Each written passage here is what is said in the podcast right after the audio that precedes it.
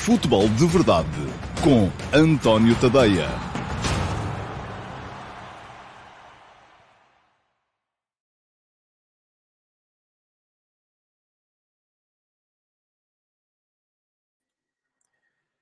Olá a todos, muito bom dia e sejam muito bem-vindos à edição número 658 do Futebol de Verdade. Hoje é segunda-feira, dia 19 de setembro de 2022 e cá estou eu para mais uma semana, uma semana que vai ter cinco edições do Futebol de Verdade, como tem todas as semanas. Começa a segunda, acaba a sexta, sempre ao meio-dia e meia, no meu canal de YouTube. Se ainda não seguem o canal, façam um favor, deem lá um salto. Aliás, estão a ver o programa, é porque estão, não precisam dar lá um salto, já cá estão. É só clicarem no botão que diz uh, inscreve-te. E inscrevam-se no canal do YouTube, ativem as notificações também uh, para poderem, uh, dessa forma, ser avisados sempre que eu entro em direto. E vai ficar aqui o link para poderem então inscrever-se no meu canal de YouTube. Já somos, creio que quase 6 mil, portanto, mas temos que ser muitos, muitos, muitos, muitos mais, porque aqui fala-se de futebol. Nem sempre, mas quase sempre, predominantemente, futebol. Ora, muito bem, vamos então para a edição de hoje do Futebol de Verdade. Hoje tenciono falar-vos aqui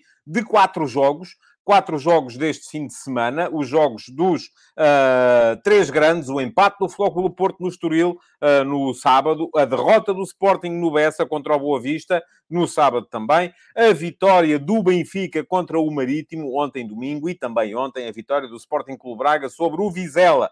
Uh, vou passar pelos quatro jogos com algum nível de detalhe, mas não muito, já sabem, quem quiser detalhe total tem que seguir o meu Substack e ler as crónicas com conteúdos gráficos, com imagens, com uh, desconstrução tática das equipas. Vou deixar aqui o link em baixo. É Uh, onde é que ele está? Está aqui, uh, tadeia.substack.com, está a passar a partir deste momento aqui em rodapé, e quem quiser uh, subscrever o meu Substack, fica aqui também o link para poder lá chegar. E com isto tudo estou aqui a fazer tempo, a ver se chega mais gente, porque eu hoje comecei a horas, e não é muito normal que eu comece a horas, geralmente atraso-me sempre um minuto ou dois. Muito bem, vamos olhar aqui uh, para, os, um, para os vossos comentários que já por aqui estão. E há muita gente, uh, diz-me aqui, por exemplo, o Fernando Santos, bom dia.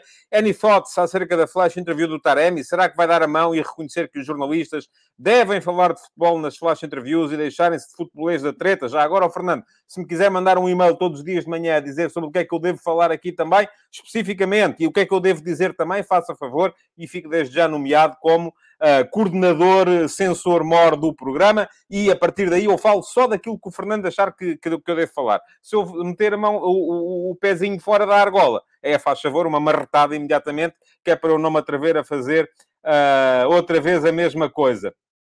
Aliás, diz aqui o Carlos Fonseca, está visto que ainda não leu o último artigo, não leu, pois, não deve ter lido, não, senhores.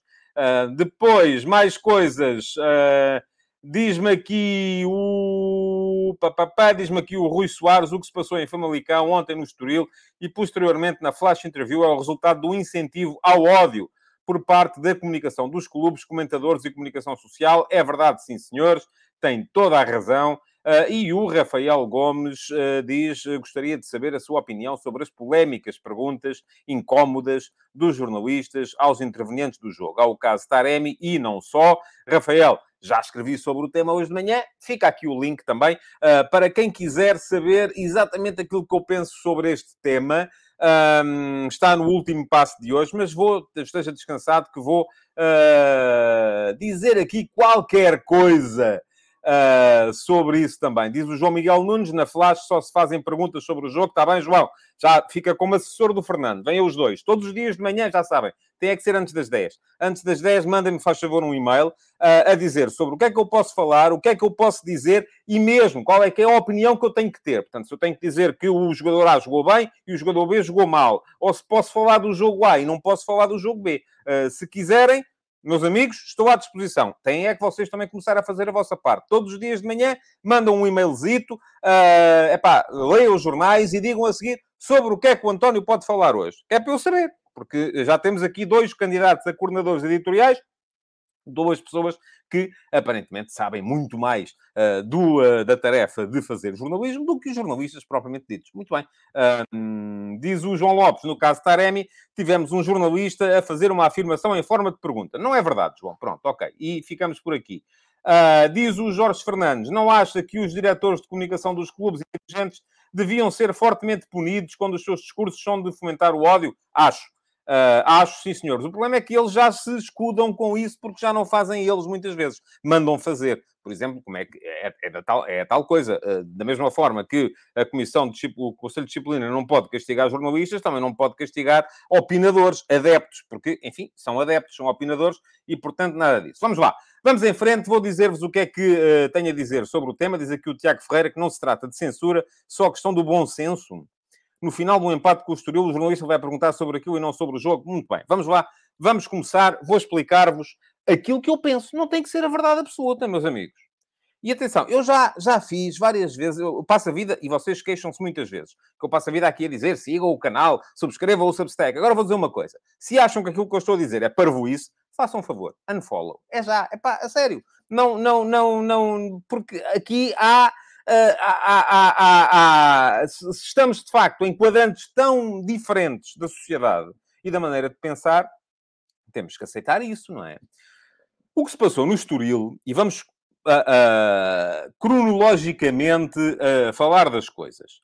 portanto, vamos, começou por acontecer um, um, um, incidente absolutamente lamentável na bancada. Diz-me aqui o Afonso Silva, tranquilo, não te chatei. Não estou chateado. Agora, defendo as minhas ideias com, uh, com uh, fervor. Uh, e isso faz um bocadinho também, é um bocadinho por causa disso que vocês aqui estão, acho eu, não é? Pessoa, para aqui, mesquinha morta e tal, não tenho opinião sobre coisa nenhuma, é pá, não vale a pena, venho para aqui só repetir aquilo que vocês já sabem, portanto, não, não valerá a pena. Bom, primeira questão.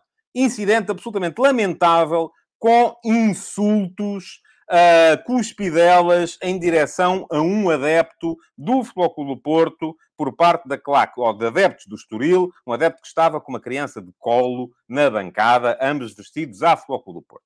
Vou dizer aqui uma coisa que vocês podem nem concordar. Primeira questão. Tanto se me dá que estivesse com uma criança de colo, com um cão, com um gato, com um papagaio, com uma tartaruga ou sozinho. Não pode. Estão a perceber? Esta é a primeira questão. Eu só porque não levo uma criança, não, não tenho que estar sujeito a ser insultado, cuspido uh, e tudo e mais alguma coisa. Segunda questão. Esteve melhor, ainda assim, o Estoril do que esteve o Famalicão na semana passada com o incidente da, da, do miúdo que foi forçado a despir a camisola do Benfica. Uh, esteve melhor porquê? Porque apresentou um pedido de desculpas. Agora, também diz no comunicado do Estoril, e o presidente do Estoril também já o veio dizer numa publicação, salvo erro, no Facebook, que aquele adepto tinha também insultado e tal e não sei quê. Muito bem. Uh, então, aquilo que tem que se fazer é castiga-se o adepto que insultou, castigam-se os adeptos que cuspiram, que insultaram, que... e vai toda a gente fora dos estádios durante um ano, pelo menos. Esta é a maneira lógica de lidar com esta situação. Agora, não é a maneira que, que os nossos clubes uh, usam para lidar uh, com esta situação. O Tomás Pires vem aqui falar de corporativismo da classe jornalística. Já lá vamos, Tomás. Já lá vamos a seguir. Já vou falar sobre isso. Eu tenho que ser rápido, porque senão não consigo falar sobre futebol. Bom, uh, como é que os nossos clubes lidam com a situação? E aqui, isto pode ser futebol, pode ser uh, uh, saúde, pode ser economia, pode ser habitação, pode ser o que vocês quiserem entramos no domínio da política. Aqui é política.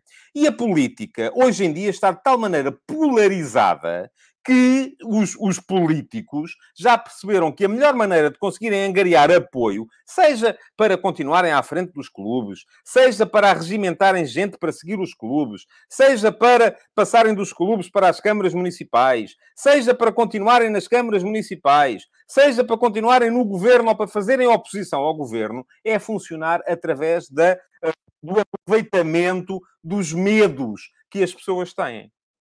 Se formos a ver, qualquer discurso de qualquer partido fascista, neste momento, se baseia em prerrogativas racistas que se baseiam no medo do diferente. O medo do imigrante, o medo do estrangeiro que vem para cá roubar os nossos empregos. Não é? Ora, muito bem, nos clubes, no futebol, isto é igual. Só que é o medo de quem tem uma cor diferente. Não é? É o medo dos ma... eles, os maus. Os bons somos nós, o do meu clube. Os maus são os outros, os dos outros clubes. E aqui, meus amigos, vou dizer-vos uma coisa que talvez vos escandalize, porque vocês acham que os vossos clubes são bons. Alguns de vocês acharão isso, nem todos, felizmente. Acham que os vossos clubes são bons e os clubes dos outros é que são maus. Os vossos clubes têm sempre razão e os clubes dos outros nunca têm razão. Não é? E isto, meus amigos, é mau. E isto serve para todos. E eu vou dar aqui muito rapidamente exemplos. Estou a falar de adeptos, não estou sequer a falar de dirigentes aqui neste caso. Estou a falar de adeptos. Uh, e, e, vou dar aqui, aqui há tempos, eu tive uh, uh, também um sarilho com adeptos do Sporting por causa, por quando foi quando Bruno Carvalho foi para uma conferência de imprensa incentivar o ódio contra os jornalistas, dizendo não leiam jornais, aquilo é tudo mentira, são todos uns aldrabões, todos isto e todos aquilo. E eu, como vi ali discurso de incentivo ao ódio, manifestei-me contra. Caiu-me o Carme e a Trindade em cima.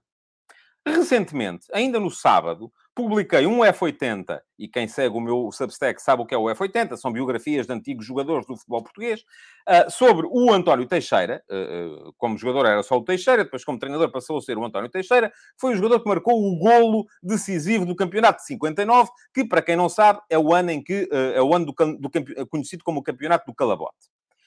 Ora, para os adeptos do Benfica, não se pode falar, mencionar o nome Calabote. É um bocadinho como aquele mal do, do, do, Harry Potter, aquele cujo nome não se pode mencionar. Ora, como eu mencionei Calabote ali, imediatamente me caíram dezenas de adeptos do Benfica em cima. Basta irem aos comentários do Facebook, são de anteontem. Portanto, uh, uh, não é preciso irem muito longe. Porque não pode ser, porque é uma provocação, porque é azia, porque o Benfica está a ganhar e tu não podes com isso e tal, não sei quantos. Bom, agora, relativamente ao caso do Porto, é por causa da história do Taremi.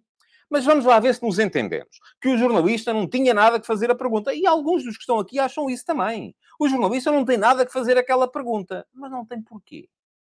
Eu vou-vos dizer, eu já fui editor, chefe de redação, diretor adjunto e diretor em cinco órgãos de comunicação social diferentes. E se algum jornalista meu tivesse tido a possibilidade de falar com o Taremi neste momento, e não lhe fizesse uma pergunta acerca deste tema e tivesse o descaramento de voltar à redação, estava lixado comigo. E estava lixado comigo por uma razão muito simples. O jornalista não inventou. O Futebol do Porto, na semana passada, optou por, em vez de falar do jogo, diz aqui o João Miguel Nunes que são as regras da Liga na Flash. Pois são, mas então não ponham lá jornalistas.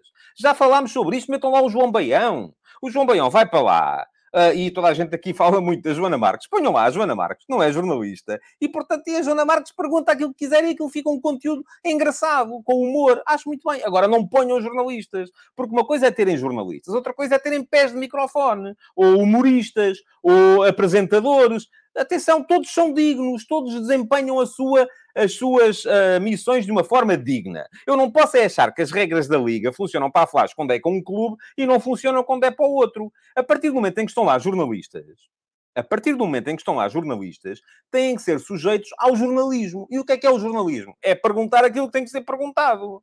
E o que é que tem que ser perguntado? Muito bem, vamos lá ver. Na semana passada, em vez de falar sobre o jogo, a seguir ao jogo com os Chaves, o Futebol Clube do Porto o Sérgio Conceição não foi à sala de imprensa e foi o Vitor Bahia dizer uma coisa muito simples. O, uh, uh, temos todos que ser justos com o Taremi. O Taremi anda a ser acusado de ser um simulador, mas está a ser perseguido, não é? A seguir, há um jornalista que está à frente do Taremi e tem que lhe fazer a pergunta: Ó oh, Taremi, desculpe lá. Você, dizem que você é um simulador, o Porto diz que você é perseguido. Em que é que ficamos? Qual é a sua opinião sobre o tema? Agora, há aqui uma coisa que é verdade. O Tiago, o Tiago Pérez Costa, jornalista da Sport TV, que estava a fazer a flash interview, meteu os pés pelas mãos, provavelmente estava envergonhado, um bocadinho acabrunhado por fazer a pergunta, e então e, e baralhou-se com o inglês, e aquilo saiu ali uma algaraviada que ninguém, ninguém percebeu nada do que ele estava a dizer. Isso é verdade, aí dou-vos razão. Agora, daí até vir o presidente da Câmara do Porto dizer que o jornalista é um perfeito imbecil e que aquela pergunta é uma provocação, meus amigos, isto, lá está Voltamos ao tal regime, ao tal, ao tal, à tal questão que eu vos dizia há bocado. É incentivo ao ódio. Isto é a, a, manobra política, aproveitamento do medo do diferente para marcar pontos junto da nossa facção. Isto está estudado, é ciência política pura. Agora, cabe-nos a nós não sermos manipulados pelos políticos, pelos Trumps, pelos uh, Putins desta vida. Porque os políticos, e atenção, quem diz os Trumps e os Putins diz os Jerónimos de Souza e os outros do outro lado também. Eu aí, meus amigos, este aqui é, é, é, é, tudo igual. E atenção, não estou aqui a dizer que os políticos são todos mal. Não. Agora, está estudado, em termos de ciência política, o que é que faz. Qual foi a, a, a, o segredo da ascensão de Donald Trump à presidência dos Estados Unidos? Foi isto, precisamente. O medo do diferente, o muro para não entrar em mexicanos, não entrar. Pronto, e assim estamos nós, os políticos que andam à volta do nosso futebol. Uh, aqui também o, o, medo do diferente. Os do Porto dizem, ah, os do Benfica são todos uns, uns, uns larápios. Os do Benfica dizem os do Sporting são piores que, não, que, que o Deus me livre. E os do Sporting, ah, pá, os do Porto, 40 anos disto. E andamos todos nisto. E não percebemos que com este discurso todo o que estamos a fazer é a criar condições para o futebol estar a ser cada vez mais inseguro e para todos nós pensarmos duas vezes antes de uh, nos dignarmos a ir ao futebol. Seja, com, volto a dizer, seja com um filho, com um papagaio, com uma tartaruga, uh, com um uh, crocodilo, ou seja, com o que for. Porque não há pachorra, não há segurança. É melhor ficar em casa, não é? E o futebol está a conseguir, através deste incentivo ao ódio, matar-se a si próprio. Bom, há muitos comentários vossos. Hum... Diz-me o João Miguel Nunes, a culpa é da Sport TV que põe lá jornalistas. Não, a Sport TV só tem jornalistas, meu amigo. E, aliás, não sei se sabe, esta questão foi levantada aqui há umas semanas por causa de uma pergunta ao Ruben Amorim. Uh, e a própria, creio que, foi, uh, creio que foi a própria Procuradoria que já veio dizer, é pá, atenção, calem-se lá com isso, porque o jornalista não pode ser limitado no seu direito a fazer perguntas. Diz o João Ferreira, se o jornalista lhe perguntar sobre como ele gosta das batatas, isso sim é descabido. Agora, perguntar-lhe sobre o que ele faz dentro de campo é perfeitamente legítimo. Estou de acordo. Uh, o Pedro Dias, pronto, já diz porque é que o Bruno de Carvalho não pode estar sem ser falado. Oh, amigo, porque aconteceu comigo, o que é que é que eu lhe faça? Vou dizer que é mentira? Também não posso falar do outro porque foi o, o calabote, não havia necessidade. Pronto, está bem. Uh, e o António Jorge diz: Mas um jornalista só pode fazer as perguntas que interessam responder ao entrevistado. Que jornalismo é esse? Lá está, não é jornalismo, isso é aquilo que se faz. E volto a dizer: é um trabalho tão digno como qualquer outro. É aquilo que se faz nos programas de domingo à tarde, nas televisões, em que vão lá músicos que às vezes aquilo a gente só dos ouvir cantar, uh, ficamos arrepiados e apetece-nos fugir, mas os apresentadores que lá estão dizem, pá, bela canção, bela, sim senhor, porquê? Porque ali temos que estar todos a ser amiguinhos uns dos outros. Agora, não é com jornalista. O jornalismo não é isso. O jornalismo não é isso. Uh, bom, um, vamos seguir em frente, que é para ver se conseguimos falar de futebol. Há aqui muitos comentários vossos e eu não consigo, naturalmente, uh, responder a todos, porque, um, porque senão não há, não há programa. A verdade é que temos todos que. Aí o Francisco Malheiro diz: todos nós vimos a propaganda do Benfica com o caso da camisola. Uh, veja as, as, primeiras páginas dos jornais e veja como foi tratado um caso e o outro. Oh, amigo, queixo só jornais. Se o Benfica trabalhou bem em termos de comunicação, e isso é outra coisa que não é jornalismo e vocês têm que perceber, eu no dia em que deixar de ser jornalista e for para diretor de comunicação, epá, é outra coisa, são outros 500, é outra coisa completamente diferente, porque um jornalista tem que reportar a verdade, um diretor de comunicação ou uma agência de comunicação tem que fazer valer uma narrativa. É completamente diferente. Tem nada a ver uma coisa com a outra. Eu já disse aqui várias vezes, o Francisco Malheiro é portista, que eu sei, ainda há bocado vi um comentário seu no Twitter. O Francisco J. Marques, atualmente diretor de comunicação ou coisa que o valha, do Futebol do Porto, já foi meu colega como jornalista no público e era dos bons era jornalista e era bom. Hoje em dia não tem que ser jornalista porque já não é. Pode perfeitamente fazer valer uma narrativa epá, e depois, naturalmente, está, é, é sujeito a, a, a, todas as coisas que, estão, que está qualquer cidadão. Convém que não falte a verdade, convém que não seja, uh, que não cometa crimes e por aí afora. Só isso. Agora, não tem as mesmas obrigações de um jornalista. Uh, mas uh, vamos em frente. Uh, diz aqui o Pedro Barreira, e é verdade, o curso é o mesmo, Ciências da Comunicação, mas olha, no meu, pelo menos, quando eu fiz, a partir do segundo ano, eram cadeiras diferentes. E, aliás, e temos muita gente, temos muita gente a, a, a, derivar de uma coisa para a outra. E diz o, o, Jurce, o, o Jurseli Souza 20 minutos de programa palha, peço desculpa, não é palha, é um, um, tema, é um tema importante, mas tem razão, não é futebol. Portanto, vamos em frente. Uh, vamos falar de bola, que é para isso que aqui estamos. Hoje nem pus, uh, uh, hoje nem pus o cronómetro a funcionar, vou pôr agora, pronto. Está bem, já estamos é com 20 minutos, de facto. Portanto, isto não está, não está fácil. Mas uh, vamos lá, quero ver se em 15 minutos uh, consigo falar dos uh, quatro jogos para, para podermos também cumprir aquilo para que aqui estamos. Já deixei o link lá atrás para lerem o último passo.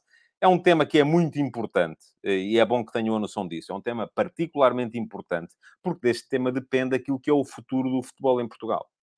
Não basta só nós impormos, ah, agora vamos aqui falar só de conteúdo de futebol. Porque é preciso salvar o futebol. Volto a dizer, não é o jornalismo que tem que fazer isso. Agora, os próprios clubes darem tiros nos pés é que não é inteligente.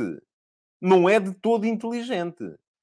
Uh, queria dizer-vos que lancei no meu Instagram uma sondagem hoje de manhã, nas stories. Portanto, quem não me segue ainda no Instagram, faz favor de lá ir, uh, seguir. Um, e um, lancei uma story sobre o tema, sobre este tema e a preço e uma sondagem uh, que era no meio deste clima, eu volto, no meio deste clima, eu volto ao futebol e depois a, um, é, assim que puder, só nos jogos em casa ou é que nem meto lá os pés. E 76% dos que responderam dizem é que nem meto lá os pés. E eu percebo. Agora, não serve de nada é depois vir o presidente da Liga dizer ah, tal, temos todos que refletir. E ver o secretário de Estado, ah, tal, eu manifesto o meu repúdio. Epá! Mas o quê? Isto é o quê? Isso serve para quê? Não é? Quem manifesta o repúdio sou eu. Não posso fazer nada, não tenho meios, não posso legislar, não posso... Não é? Eu, se for Presidente da Liga ou se for Secretário de Estado, tenho é que agir. Não é manifestar repúdio, nem dizer, ai, estou muito triste. Está bem. triste estou eu. Agora, caramba, não é? O que eles têm que fazer é fazer coisas. Bola, vamos em frente. Uh... vamos começar com os jogos, vamos a isso. Estoril Porto foi o primeiro dos quatro e, portanto, vamos começar por esse. Uh... O Floco do Porto, eu estava à espera de um Porto diferente no... Ó oh, oh, João Lopes, calce lá com isso de que eu critico este e não critico aquele. É para se está mal, vá para o outro lado, carambas. Isso é... Não é? Se não gosta, se eu sou injusto, se eu estou aqui, o João é daqueles que gosta de ser manipulado. Então continua a ser manipulado. Mas, uh, caramba, não é? Estamos aqui. Uh, e só vem para aqui para dizer que eu sou injusto, sou desonesto, sou isto, sou aquilo, sou aquilo outro. É para bolas, não é? Se você gosta de ser manipulado, continua a ser manipulado e passe, por favor, por favor, é pá, se eu sou injusto e desonesto, não sei porque é que aqui está. Bom, siga. Estoril Porto. Um, e diz-me o João ainda, e eu vou, até vou colocar este, este comentário. A verdade dói. Pois é, é que é isso mesmo. A verdade dói. Não sei se magoou. Eu não. Eu estou aqui não me está a doer nada. Até me estou a rir. Uh, vamos lá. O, eu estava à espera de um Porto diferente depois do jogo com o uh, Bruges. Uh, estava à espera de um Porto, sobretudo diferente no plano tático. E aquilo que, que vimos no jogo com o Estoril foi muito pobre do ponto de vista tático. Muito francamente. E, uh, oh, João Moreno, para lá com isso. Eu, aqui só quem pode insultar sou eu. Mais ninguém pode. Portanto, parem lá com, essas, com os insultos uns aos outros. Aliás, eu não insultei ninguém, só disse ao João que se gosta de ser manipulado, seja. mas, agora, não quero insultos a ninguém. A ninguém. o João Morgado, sobre o jogo, a única coisa que tem a dizer é que houve um penalti por assinalar ao Estoril. Não sei se é a favor, se é contra. Mas já, também volto a dizer, se querem saber a minha opinião sobre a arbitragem, está no meu Substack, está na crónica do jogo. E atenção, tenho uma boa notícia para vos dar. Esta, porque é de 5 em 5 há uma que é de borla, as outras são só para subscritores premium. Esta é de borla. Está lá, toda a gente pode ler. Vai ficar aqui o link. Vão lá, tadeia.substack.com, mas fica ali o link direto Uh, e se quiserem, se não quiserem saber de futebol, façam scroll down, tá, tá, tá, tá, tá, e vão ao fim. No último parágrafo está lá a minha opinião sobre tudo aquilo que é arbitragem. Aqui não há arbitragem, aqui é futebol, ou temas fraturantes e muito importantes, como foi aquele uh, que uh, que vimos ali há bocado. Bom, um, futebol. Estava à espera de um Porto diferente e aquilo que vimos de início foi muito pobre, até do ponto de vista tático. Uh, o, o, o, futebol uh, do Flóculo Porto foi muito limitado. Eu comparei-o na crónica do jogo a um armário, e há lá imagens que mostram isso mesmo, porque o Porto apareceu com uma estrutura uh, de, uh, demasiado estreita. Apareceu, o Porto construía com os dois laterais encostados às alas e, muito, e projetados desde muito cedo, e depois com uh, o Fábio Cardoso e o, Diogo, e o David Carmo. À frente, o Uribe e o Stefano Eustáquio. À frente, o uh, André Franco e o PP. E à frente, o Taremi e o Evanilson. Ninguém abria. Estava toda a gente por dentro.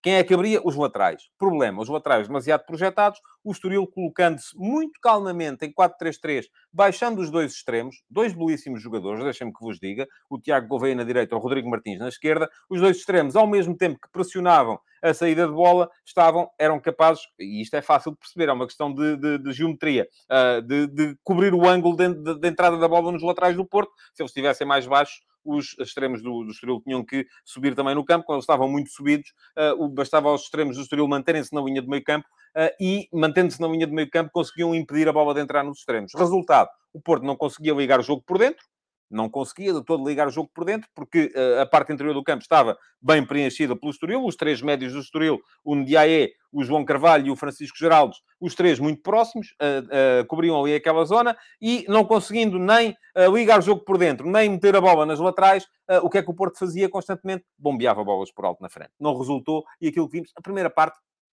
o Estoril estava a ganhar e com justiça, porque foi a melhor equipa no campo. Eu vou dizer-vos assim, a primeira parte do Porto no Estoril, do meu ponto de vista, embora tenha sido mais satisfatória no plano da, da, da intensidade e da, e da, competitividade, porque a equipa pressionou mais, porque a equipa fez, ah, lá está, fez mais faltas, portanto, isso é fixe, fizeram faltas, mandaram-se para o chão eh, e tal, e lutaram pelas bolas e não sei o quê, mas do ponto de vista da construção, bola, zero. Tanto que o Porto chega ao intervalo com um XG, um índice de gols esperados, de 0,2. Como é que o Porto resolve o jogo? E podia tê-lo ganho também. Embora eu acho que no final seria injusto para o Estoril ter perdido este jogo. Foi quando começa a usar as alas. Quando, além dos laterais, mete o Galeno aberto na esquerda. O Galeno entrou em campo e em 10 minutos o Porto cria três ocasiões de golo. Eu não percebo, eu não, francamente não entendo Uh, e atenção, há aqui uma ligação ao jogo com os Chaves. E eu também expliquei isso na crónica. Porquê? Porque no jogo com os Chaves, o Porto conseguiu ganhá-lo precisamente uh, porque tinha muita gente na área. E tendo muita gente na área, o Porto aposta muito nestas ligações próximas. Mete sempre os jogadores aos pares uh, para conseguirem uh, trocar a bola, ali, toques, passos rápidos e curtos e tal, e, e, e, a coisa acaba por funcionar. Agora, quando o adversário impede que a bola chegue perto da área, que foi aquilo que fez o Estoril, estes pares não funcionam. E, portanto, para mim foi uma surpresa que depois daquilo que se viu no jogo contra o, o, o, o Bruges, daquilo que já se tinha visto noutros jogos, o Porto continua a apostar nesta estrutura demasiado interior. Diz o João Lopes, oh, João, já viu, quando fala de bola a gente até se entende. Falta Vitinha, Fábio Vieira, Dias, Mbemba e Francisco Conceição, não falta apenas o Vitinha, sim, falta muita gente. Em termos de, de, de criação, sobretudo, e foi por isso que eu, na época passada, quando começou o campeonato, disse aqui que o meu favorito para o título era o Porto, e o Porto ganhou o campeonato, e disse isto no dia 6 de agosto de 2021. E esta época, quando começou o campeonato, enganei-me, aparentemente, vamos a ver, mas aparentemente enganei-me, ah, porque uh, disse aqui que o meu favorito para o título era o Sporting. O Sporting, depois a seguir, perde o Mateus Nunes, eu acho que isso foi fundamental, uh, até pelo clima que gerou. E quando tive que corrigir o tiro, disse que o meu favorito para o título era o Benfica. Uh, e neste momento, o meu favorito para o título é o Benfica. Acho que o Benfica é, de longe, a equipa que está a jogar mais em Portugal neste momento. E vou dizer-vos uma coisa que até vos pode, se calhar, escandalizar. O Sporting está a jogar bem mais do que o Porto, apesar de ter perdido 3-0 com o Porto. Uh, porquê? Porque o Porto, esta equipa do Porto, funciona bem numa lógica de pressão, pressão, pressão, pressão, pressão. E isto, atenção, o Porto foi melhor que o Atlético de Madrid no jogo da, da Champions, mas foi muito pior que o Bruges. Porquê? Porque há uma coisa que é o chip. Os jogadores quando, uh, uh, uh, quando os jogadores estão motivados, conseguem meter pressão, pressão, pressão, pressão. Quando o adversário não tem um perfil tão elevado, essa pressão não sai tão bem. Diz-me o Jorge Fernandes e o Braga. Sim, o Braga está a jogar muito bem. Vamos a ver. Eu já disse, eu no Natal faço uma reavaliação das coisas. Pergunta-me aqui o Josias Martins Cardoso se o Braga continua a ter uma porcentagem baixinha, um bocadinho maior do que tinha na altura. Na altura acho que lhe dei para aí 2 ou 3%, mas sim, continuo a achar o Braga abaixo do, dos outros em termos de qualidade geral. Mas, enfim, se tiver que me enganar, uh, enganar-me-ei. Jogou o Sporting à noite. E atenção, outra coisa que uh, eventualmente ainda não está escrita a crónica do Boa Vista Sporting, vou fazê-la hoje ao final do dia. Portanto, vai sair hoje. Eu já percebi, e peço-vos desculpa, não consigo escrever mais do que uma crónica por dia. A segunda já não sai bem.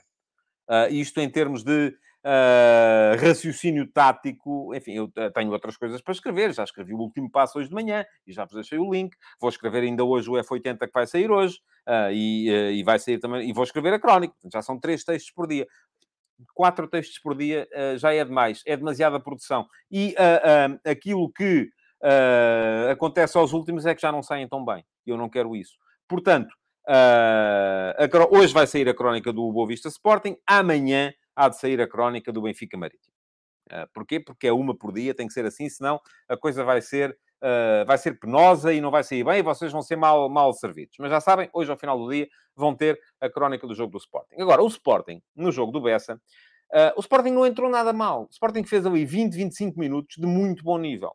Agora, uh, o Boa Vista organizou-se como se organizou, mais ou menos, no jogo com o Benfica. A diferença é que entrou o Bozenic em vez de entrar o Salvador Agra.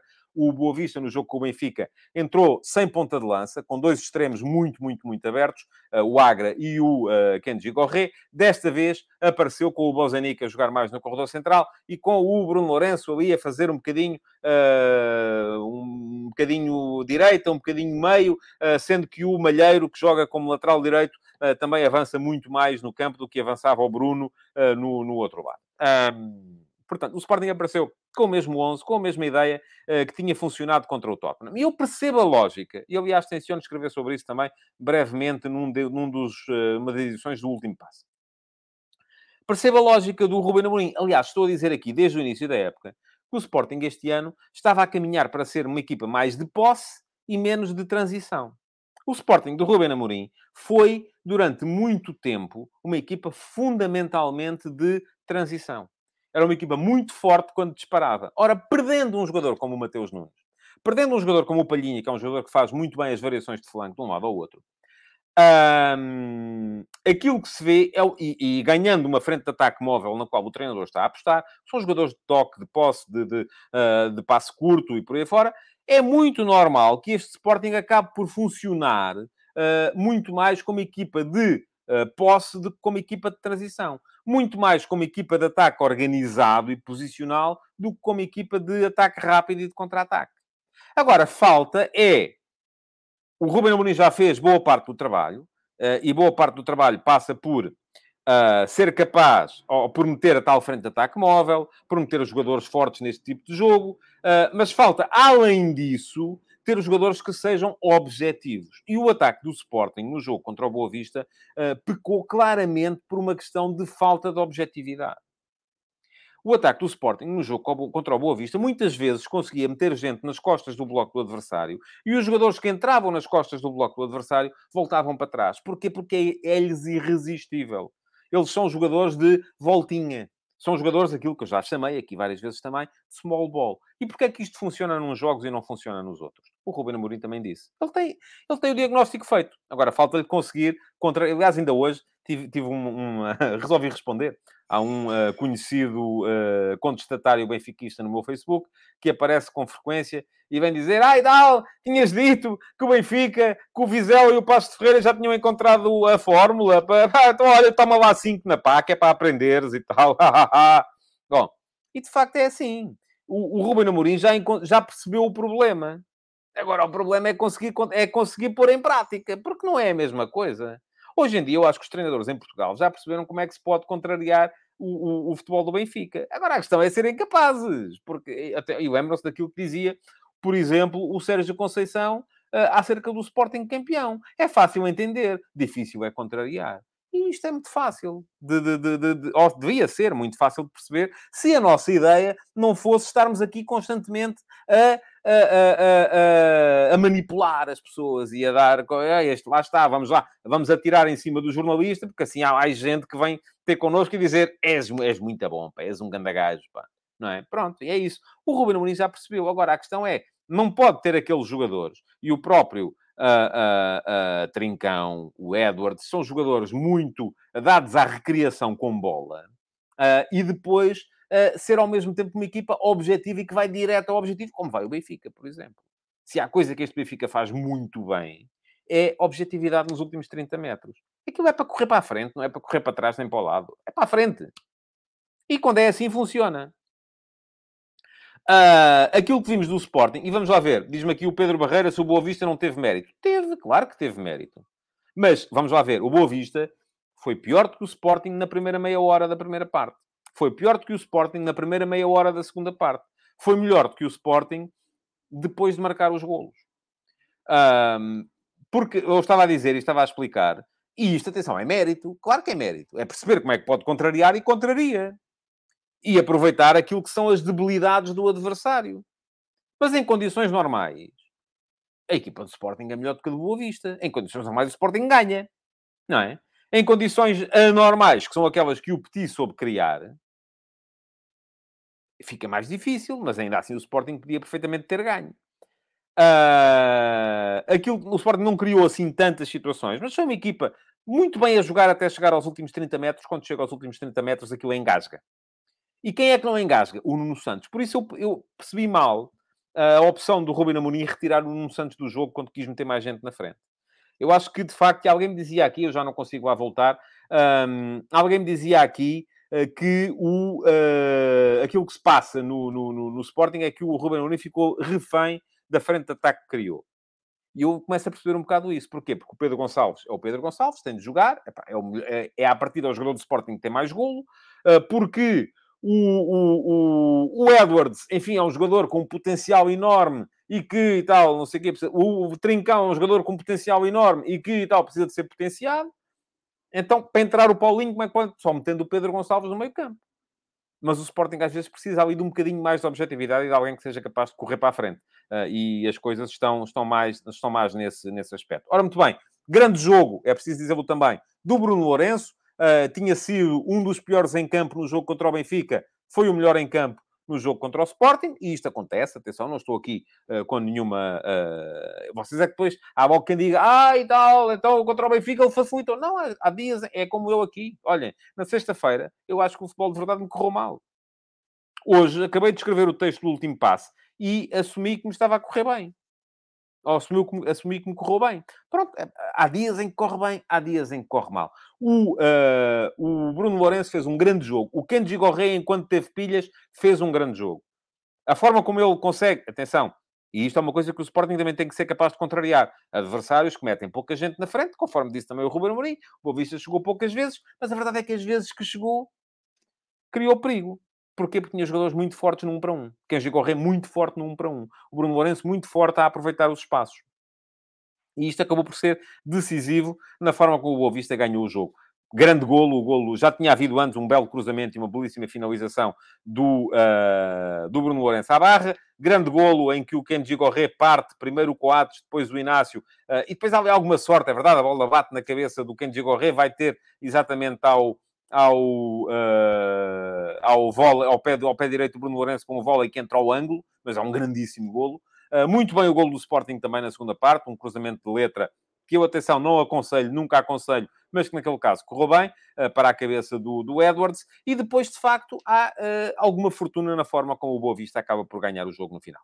Uh, o Boa Vista ganhou o jogo no final, porquê? Porque há um, uma entrada extemporânea do uh, sobre o Martim uh, Tavares, uh, grande penalidade, 2 a 1 sobre o fim, o Sporting sem cabeça também já naquela altura, sem pulmão também, e acaba por perder o jogo e ficar a 11 pontos do Benfica. São 11 pontos, é muito ponto, eu disse isto na RTP no sábado à noite, o Sporting no ano passado e há dois anos perdeu 17 pontos na totalidade do campeonato. Este ano, em 7 jornadas, já perdeu 11 já se vê que para o Sporting conseguir fazer alguma coisa como deve ser, uh, vai ser preciso fazer um percurso praticamente sem falhas daqui até ao final. E diz o Ricardo Louro Martins, chega para o Tottenham uh, e para o Frankfurt, mas não para o Boa Vista. Pois, porque o Boa Vista joga de uma maneira diferente do Tottenham e do Frankfurt. É, isto é, um é, é a mesma coisa relativamente ao Porto. Chega para o Atlético de Madrid, mas não chega para... Chega, enfim, perdeu, mas foi melhor. Uh, mas depois não chega para o Rio Ave e para o Estoril. Estão a ver? Cada jogo é um jogo. Cada jogo é um jogo. Benfica ontem, enfim, já sei que depois os benfiquistas vão dizer, lá está ele, a desvalorizar os adversários. Mas eu vou dizer-vos assim. Este Marítimo, de ontem, do meu ponto de vista, jogou muito menos do que o Marítimo que eu tinha visto no Dragão. E tinha apanhado 5 no Dragão, tinha apanhado 5 em Braga e voltou a apanhar 5 ontem. Agora, ontem, e o jogo de Braga, sou franco, não vi. Uh, mas ontem, uh, foi muito. É que o Marítimo da primeira jornada ainda conseguia sair, ainda conseguia chegar à frente, ainda conseguia uh, fazer alguma coisa que se visse do ponto de vista ofensivo. Ontem foi absolutamente zero. O Benfica ganhou por 5 a 0 e podia ter ganho por 10, porque criou situações para isso e para muito mais. foi penoso de ver a maneira como a, a, a, equipa do Marítimo se apresentou em campo. Vai ter muito trabalhinho pela frente o João Henrique. Muito trabalho pela frente. Uh, vai ser muito complicado este Marítimo começar a jogar. Agora, isto, diz-me aqui o Rafael Mota, que é braguista, e eu, como não vi o jogo, uh, uh, dou aqui a mão à, à, palmatória. Contra o Braga foram cinco, mas podiam ter sido oito. muito bem. acredito que sim. não, não, não... Mas se me disserem o contrário, também acreditarei. Portanto, não, não posso não, mas acredito na sua, nas, nas suas boas intenções, Rafael. Uh, e, e, vamos lá. Agora, um, muito bem, o Benfica. O, o Roger Schmidt apareceu uh, no jogo de ontem com o Orsnes uh, em vez do Florentino, e diz-me aqui o Miguel Dias, onde é que está o comentário? Está aqui. Orsnes superior a Florentino para este tipo de jogos. A fragilidade do passe do Florentino em jogos contra equipas como o Marítimo nota-se muito. sim, gostei do. O Orsnes é um jogador que descomplica é um jogador que troca a bola quase sempre ao primeiro, segundo toque, e isto é importante para jogar contra equipas que baixam muito o bloco. Uh, mas uh, pareceu-me que, uh, enfim, não vai ser importante rodar, até porque vai ser preciso, com certeza, fazer muitos jogos e creio que uh, é importante poder o Roger Schmidt ir trocando os jogadores à medida que os jogos vão avançando. Diz o Pedro Botelho que equipa que não se reforçar em janeiro pode descer muito facilmente. Não sei a que propósito é que está a dizer isto, se é do Benfica, se é do Marítimo, mas não sei. Pergunta-me aqui o João Miguel Nunes se eu acho que há subserviência dos clubes quando defrontam o Benfica. Não, não acho. Acho que não há subserviência nenhuma. Uh, mas não creio que seja de todo por aí. Agora, o que vimos do Benfica foi alguma dificuldade enquanto o Marítimo foi, capaz, foi sendo capaz de manter um, a sua organização defensiva concentrada, mas à medida que o cansaço se apoderando dos jogadores do Marítimo, e atenção, volto a dizer aqui, eu não estou a dizer que eles não têm capacidade para jogar, mas cansaço como? Se só jogam uma vez por semana? Amigos, cansaço há sempre. Eu chego ao final do futebol de verdade mais cansado do que quando estava no início. E que se estou mais cansado, é mais normal que seja capaz de uh, conseguir que, uh, uh, cometer erros, ou de cometer erros. E assim acontece com qualquer equipa. Não é só uh, com uh, a equipa do, um, do, do, do, do Marítimo. É qualquer uma. E, portanto, aquilo que acontece é que, à medida que os jogos vão avançando, é normalíssimo que as... Uh, que, as, uh, que, que, que, possa haver mais erros à medida que os jogos vão. vão eu até, até me engasguei aqui, uh, porque.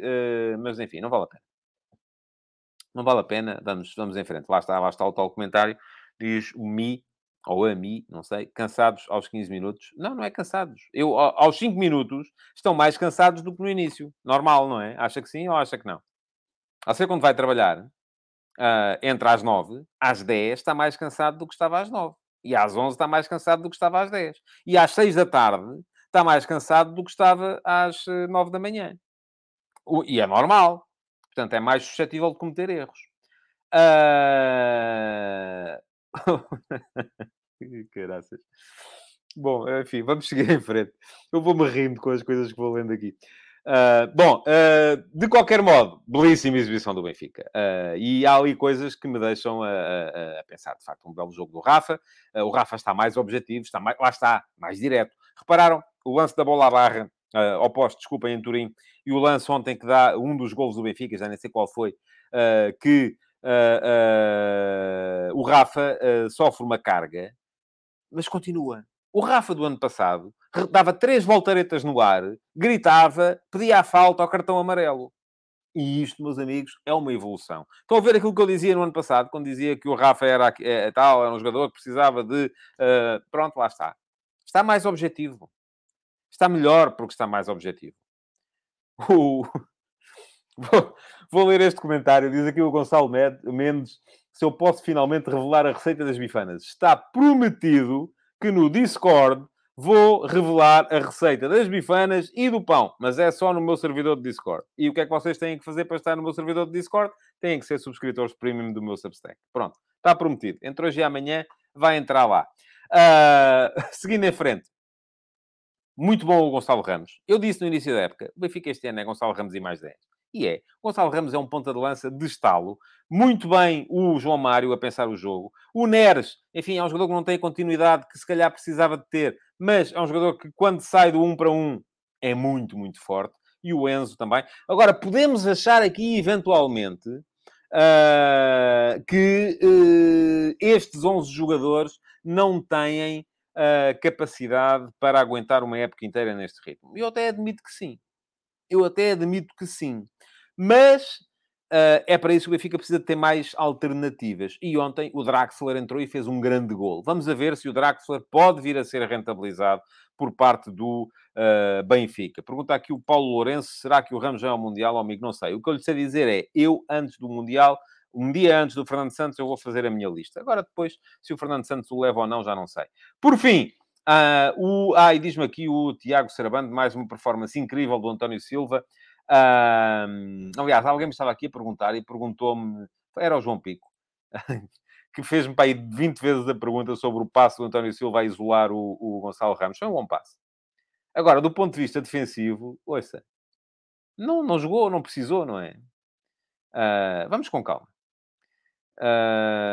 Uh... Disse o João Ferreira que se não fosse premium, ficava agora para as bifanas. Muito bem. Uh, ainda bem que é, João. E quem não é, olha, já sabem, é tornarem-se premium e ficam com a belíssima receita das bifanas à Hermesinde, porque estas são de, são de Hermesinde. Vai sair no meu Discord entre hoje e amanhã. Uh, seguindo, Braga. Uh, não vi o jogo todo, não consegui ver o jogo todo, mas vi um belíssimo Vizela, mais uma vez. E atenção, que, o, que o Vizela já perdeu com o Porto ao minuto 90, perdeu com o Benfica ao minuto 90 mais qualquer coisa, e perdeu com o Braga ao minuto 85. Portanto, é uma equipa... Eu gosto muito desta equipa do Vizela. Uh, acho que o Álvaro Pacheco... E, e, acho que é muito injusto aquilo que têm vindo para aqui dizer uh, que o, uh, que o Álvaro Pacheco monta autocarros e que é antijogo. Não há antijogo nenhum, meus amigos. O Vizela joga a bola. E o Braga joga muito à bola também, está a jogar muito à bola também, e fico particularmente feliz, e já o disse aqui também no início da, da época, uh, simpatizo muito com a figura do Arthur Jorge, o treinador do Braga, é um tipo impecável, com quem eu já tive uh, alguns contactos, meia dúzia de interações, sempre muito correto, e portanto, eu, quando as pessoas são corretas comigo, eu gosto e folgo em que elas tenham sucesso. E aquilo que o Arthur está a mostrar uh, no, no Braga é que está a montar uma equipa que é uma máquina. Eu já falei aqui sobre o Braga na sexta-feira, a seguir ao jogo contra a União Berlim, e volto a dizer ainda ontem, equipa muito forte, muito intensa até ao final, marca dois golaços uh, sobre o fim, uh, dois pontapés, lá está, objetividade. Essa é, do meu ponto de vista, neste momento, a grande diferença entre o Benfica e o Braga, de um lado, e o Porto e o Sporting do outro. É que o Benfica e o Braga são equipas objetivas. Vão em frente. O Sporting e o Porto são equipas uh, muito uh, circulantes. Uh, a questão não é. os Sportingistas estão sempre aqui a dizer: ah, o Sporting, lá está o Ruben Amorim, teimoso porque não muda a tática, teimoso porque não joga com ponta de lança. E os esportistas, ah, o Sérgio Conceição porque não usa extremos. E tal. Não, a questão também, também é isso, mas Uh, e até é mais no caso do Porto do, que no caso do, do, do, do, Sporting, que me parece ter uma ocupação muito mais racional do campo. A questão é objetividade na frente. O Porto sem o Taremi perde 50% da sua capacidade para ser perigoso. Sem o Galeno, perde mais 30%. Ou alguém que faça aquilo que eles fazem. O Sporting, neste momento, tem um excesso de gente circulante na frente. Precisa de mais uh, objetividade. Se o Nuno Santos não está, se o Porro tem um jogo um bocadinho mais complicado, como teve no Bessa, a equipa não consegue chegar aos últimos metros em situação de vantagem. Se a equipa não marca antes do adversário, não consegue chegar aos últimos metros em situação de vantagem. João Lopes, obrigado. E o Otávio tem razão. Não está, como não jogou neste fim de semana, nem sequer me lembrei. Uh, mas uh, o Otávio também. Uh, se não tem o Taremi, se não tem o Galeno, se não tem o Otávio, então está o caldo entornado mesmo. e isto acaba por ser complicado. Diz aqui o Luís Isaías que o Vitinha do Braga é máquina. Difícil encontrar ponta de lança combativa e de remate fácil como ele. Sou benfiquista, mas preferia este Vitinho ao Gonçalo Ramos. São jogadores diferentes. Uh, o Gonçalo Ramos faz jogar mais a equipa. O Vitinha, de facto, é mais uh, direto ao golo. É assim, senhores. Uh, embora o, golo, o, o, primeiro golo do Gonçalo Ramos no jogo com o Marítimo é um excelente golo. Aquele toque de calcanhar não está ao alcance de qualquer um e mais, só está ao alcance de um jogador que seja capaz de, ou que esteja muito, muito, muito confiante. Uh, não me falem aqui de arbitragem, que eu não vou aqui falar de arbitragens, nem de golos anulados, nem dessas coisas todas. Uh, mas uh, aquilo que tenho para vos dizer é que, mesmo assim, estamos a chegar aos 50 minutos de programa. Muito bem.